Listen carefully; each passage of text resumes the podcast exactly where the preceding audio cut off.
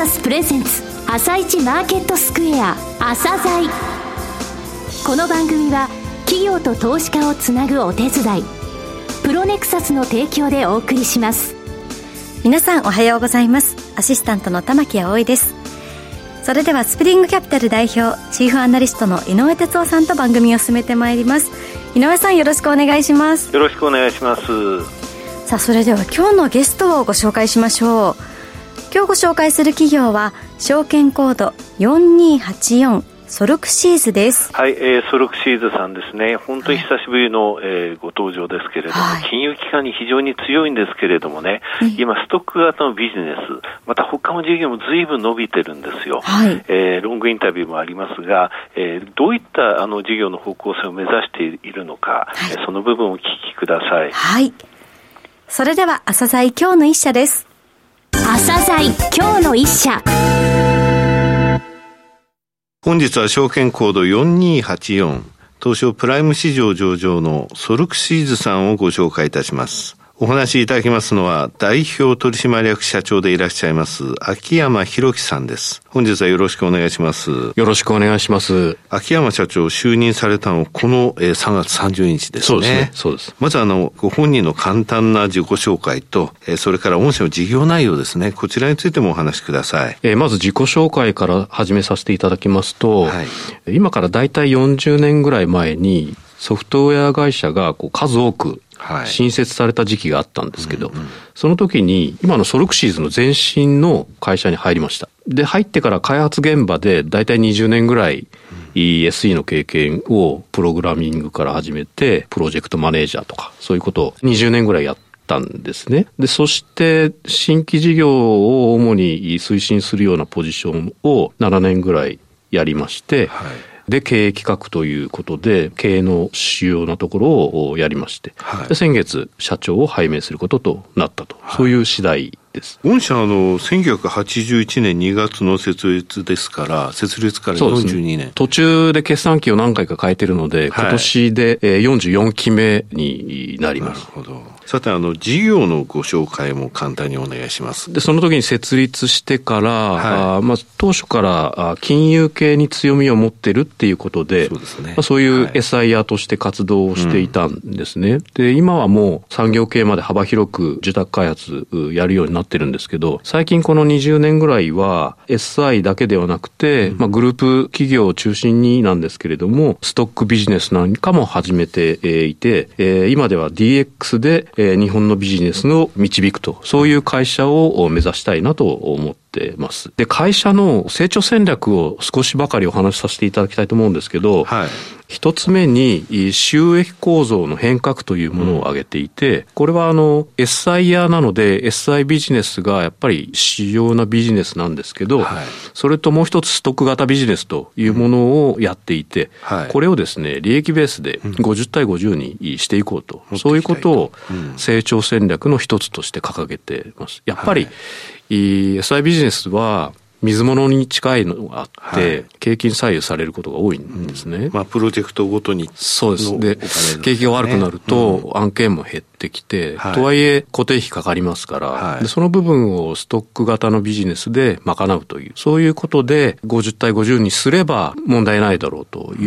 うことを目指そうとしてるんですね。二、はい、つ目は、オンリーワン戦略と言っていて、うん、専門店化を進めることによって、その専門店の中でのオンリーワンを目指すということを進めてい、えー、こうと。どういうことかというと、まあ、やっぱり価格競争に陥らないために、それぞれぞれの企業が、まあ部署もそうなんですけど、専門性を強くして他社に負けないと、競合するところを減らそうという、そういう戦略を掲げてます。はいこれはあの顧客の業種によって分けるとか。業種だったり、はい、あの本体ですとクレジットだったり、はい、銀行だったりに強かったりするので、うん、そう、ね、まあそういうところを、昔からそうですね。そうですね。はい、専門性を高めて、うんまあ、指名買いをしていただくという、そういうことをしたりとか。なるほど。まあ、グループ会社もそうなんですけど、はい、ケースとか、はい、IoT とか e スポーツとか、うん、まあ、いろいろやり始めていて、はい、そういう部分でも専門性を持ってオンリーワンを目指そうと。そういう戦略を掲げています。あの、経営戦略3つあるって言われた。そう最後の3つ目は。最後は、グローバルです、グローバル。グローバル展開ということで、はい、ASEAN プラス3っていう、あのプラス3は日中韓ですけど。日中韓。はい、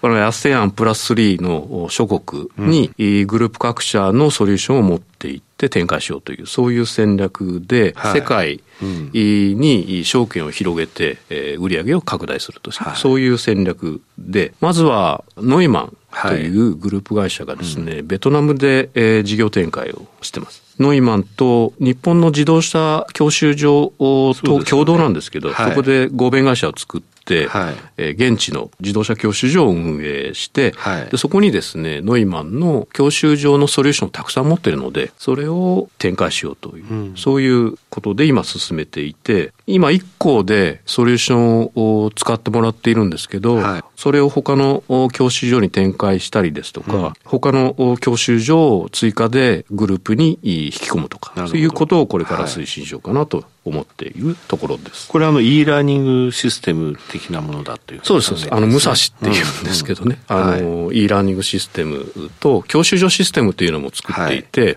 教習者をこう配車するシステムっていうのがあるんですけどはいど、それも展開しようと思っている最中です。さて、あの、今3つの成長戦略をお話しいただいた2つ目になると思うんですけどね、その専門店化っていうお話ありましたけど、はい、ここの部分っていうのは御社のこのビジネスを知る上で結構ポイントになると思うんですね。すね。グループ会社、えー、それぞれございますが、どのような業種に対して展開されているのか、そこをもう少し深掘りしていただけます？一つ目は、製造業向けの IoT、はい、このソリューションの開発と販売、それと組み込み系、制御系、計測系のセンサーを使ったシステム開発をやっている EISOL という会社がありまして、ここはあセンサーを使った見える化というものを得意としている会社で、えソリューションをいくつか作ってるんですね。はい、その一つ目が、音源可視化というものを。音源可視化。音って見えないので、はい、どっからその音がしているのかって分かりづらいんですね。うん、これを小さいマイクを格子状に組み合わせたような装置を使って、はい、音をちっちゃい音から大きな音まで拾えるようなシステムを作って、それで音を色で、えー、見えるようにした装置なんですね。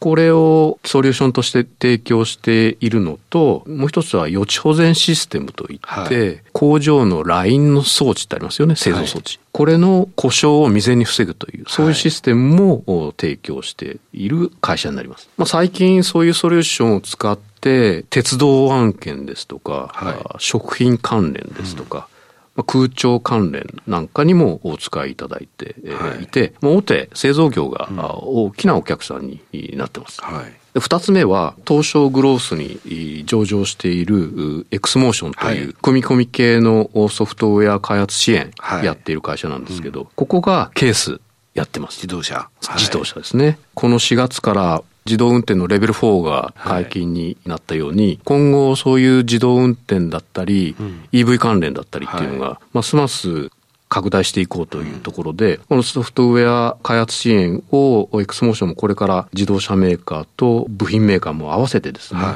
展開しようとしているんですけれど、人がいないとどうしようもないので、そういうコンサルも進めながら、あそのコンサルのノウハウを活かして、 Eureka Box という教育コンテンツプラットフォームもサービスをしだしていて、まあ、最近あの政府のリスキリングっていうのが支援策として出ていますので、はい、これを追い風になって事業が拡大しつつあるという、そういう感じになってます。で、最後に、クラウドですね。はい、あの、フリークドライブという会社の名前がついてるんですけど、フリークドライブというサービスを展開していて、クラウド上の SARS 型の、えー、サブスクのビジネスですので、契約会社が増えたり、ID 数が増えたりすると積み上がっていくという。ストック型ビジネス。そうです、そうです。ね、ストック型ビジネスの有力な会社になってます。これ具体的にはどういうサービスなんですか？企業のデータをクラウド上にお預かりして、はい、その預かったデータを起点にしたワークフローを回すっていうこともできたりですね、はい、クラウド上のデータを複数の人が編集したりすることもできるような、うん、そんなサービス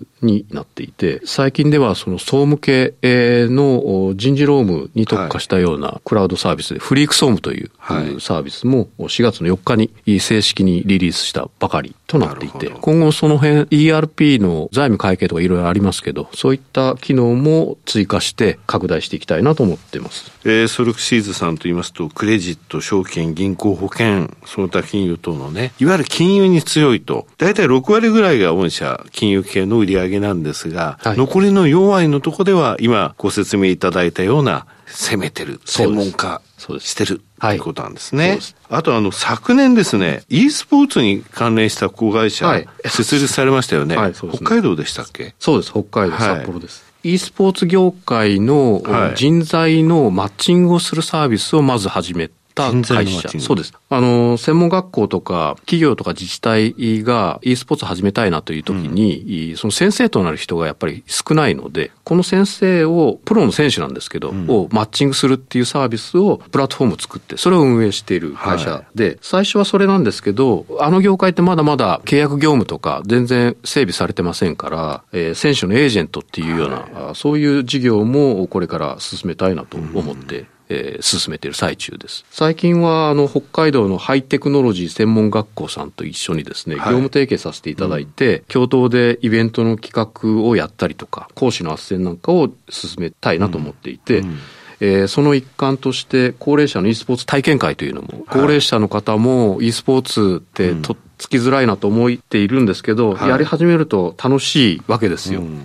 それを専門学校の生徒さんと一緒に進めているという、はい、そういうイベントです。さて、あの、今後の成長戦略ですね、先ほどあの経営戦略のお話ございましたけれども、成長戦略として考えられている、ここを強化したいとか、そういった部分についてお話しください。はい。はい、成長のための基本方針として、5つの分野を注力したいなと思ってます。クラウドとケースと AI とフィンテックと IoT という、この5つの分野に注力したいと思っていて、はいうん、クラウドについては、フリークドライブがサービスしているオンラインストレージサービスですね。はい、これもやっていますと。うん、で、IoT については EI ソル、これも先ほどお話ししましたけど、はい、が提供している、まあ、状態監視だったり、うん、予兆前のシステム、これもサービスをもう開始しています。ケースについてはエクスモーションが提供している設計支援のコンサルティングですね。うん、あとはフィンテック。これはソルクシーズと FF ソルが SBI さんがお持ちの各社に対して、えー、フィンテック関連の会社いっぱいありますので、はい、そこに開発支援という形でやっています。うんで、最後に AI については資本参加しているアックスっていう会社とサイバーコアという会社のそれぞれ特徴を持った技術がありますので、これらを組み合わせたソリューション開発ということで、いずれもあの、ソリューションとしてすでに事業が成功しているので、これからもここの5分野について注力をすることで成長をしていこうと、そういうふうに考えています。はい株主還元ですね。こちらについてお話しください。はい、えー、2023年度は1株当たり12円の配当を予定しています。やはりその配当成功は留意したいなと思ってますけれど、安定的な配当を継続する方針です。えー、最後になりましたが、リスナーに向けて一言お願いします。自動画像作成 AI とか、うん、自動文章作成 AI とか、最近いろんなものが出てきて、まあ、AI が日々刻々と進化して、世界は今シンギュラリティの世界に向かっているだろうと思ってるんですね。こんなような社会の中で、やっぱり社会は企業に立ち止まるということを許してないわけで、うん、そのような時代にいる我々は、急速な事業環境変化へで、えー、迅速な柔軟な対応が求められているだろうなとも思っています。我々ソルクシーズグループとしても、変えない部分と変える部分、これを見極めて、変化に向けて果敢にチャレンジしていきたいなというふうに考えています。そして、ハイレベルなソフトウェアテクノロジーを持って社会に貢献してですね、あらゆるステークホルダーに選んでよかったなと言われる会社を目指したいと思っています。新たな経営体制のもと、変化に挑み続けるソロクシーズグループにご期待ください。秋山さん、本日はどうもありがとうございました。ありがとうございました。今日の一社、ソロクシーズをご紹介しました。さらに井上さんにお話しいただきます。はい、えー、金融に強い売上の6割がと言ってもですね、今日お話しいただいたのはそれ以外の部分が非常に大きかったですよね。えー、ポロポロって言われてることはね、実はね、ものすごいあの深いものがありましてね、はい、武蔵ってさっき出てきましたけど、はい、あれ日本の大きの、あの多くのあの教習所で使われてるんですよ。はい、4分の1ぐらいかな。もうあっさり作ったって言われてましたけれども、はい、すごいシステムなんですよ。その他ね、5つの分野、AI、ケース、クラウド、フィンテック、IoT、それぞれの戦略が出てます。はい、ロングインタビューのところでね、ソフトウェア事業、いわゆるその SIR として今までやってきた事業以外のね、コンサルティングとソリューション事業のところをお話しいただいてて、なるほど、こういうところ攻めていくんだ、こういうことを考えてるんだっていうのはお分かりいただきますので、ぜひお聞きいただきたいと思います。はい。そのロングインタビューですが、ラジオ日記朝鮮のホームページから聞くことができますので、ぜひチェックしてみてください。今日の一社はソルクシーズでした。それでは一旦お知らせです。企業ディスクロージャー IR 実務支援の専門会社プロネクサス上場企業のおよそ6割2200社をクライアントに持つこれはアジア証券印刷の時代から信頼と実績を積み重ねてきたからこそ。さらにプロネクサスが目指すのは企業と投資家をつなぎ日本の株式市場を活性化させることです。プロネクサス私たちは個人投資家の皆さんを応援します。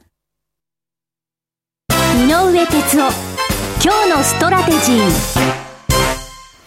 それでは井上さん、後半の解説もよろしくお願いします。はい。えー、日銀総裁がね、変わりましたね。はい、あの、黒田さんが10年間、えー、2期10年やられて、うん、えー、退任されたわけですけどもね、はい、あの、すべてのね、始まりっていうのは2012年の11月14日の党首討論で、うん、えー、野田首相が、えー、次の通常国会で衆議院のね、えー、定数削減を条件として衆議院を解散するって言って、はい、安倍さんが上ずった声で約束ですねって言ったそこから始まったんだよね、うん。はい、ラーメン屋で聞いてたんだけど ラジオでね、えー、大すごいことになるぞと思ったらそういう、はい、その通りになったんですけれどもね。ただあのなんていうかなあの評価はまだ定まってないと思うんですよね、黒田さんの。はい、でいくつかあるんだけど、やっぱり ETF の、え買いで、これがどうなるのかってことですよね、うん、これはね、実はね、白川さんの時代から始まったんだけれども、はい、えー、去年の3月末時点のところで、時価ベースで50兆円超えてるのね、はい、全体時価総額から言ったら、株式で言ったら、えー、まあ8%ぐらいなんでね、うん、それほど大きくないっていう話もあるんですけども、50兆ってさ、国民1人当たり40万円なんだよね。1人当たり40万円の ETF を中央銀行が抱えてるってことなんだよね。はい、これをどういうふうにこの後出口戦略として次の、えー、総裁以下、えー、策を講じてくるのかってことだよね、えー、それでこの人の評価って出てくると思うんだけど、もう一つ実は債券の方でもあるんだよね。今回あの去年のあのバレンタインデーの頃にあの日銀がその、えー、低金利に固執するということを言ってから、はい、それで去年あのああいう円安っていう状況になって、はい、それがまあインフレを少し加速させたっていう面もあるんですけどもね、えー、もう債券も買いまくっちゃってるのよ。だから発行済み国債1000兆を超えてるんだけど、その半分日銀が持っちゃってるっていう、そういうモラルハザードがあるんだよね。えー、だからね、一つなくなったのが、これね、金利が上昇しちゃったら、これ評価損はどんどん膨らんでいっちゃうってことになるのね。えー、だから、結局その実現損を出したくないんで、はい、えー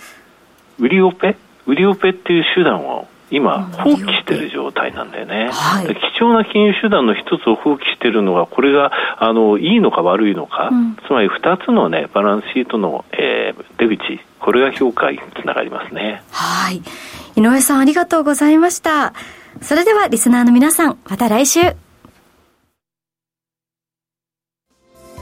朝鮮この番組は企業と投資家をつなぐお手伝いプロネクサスの提供でお送りしました。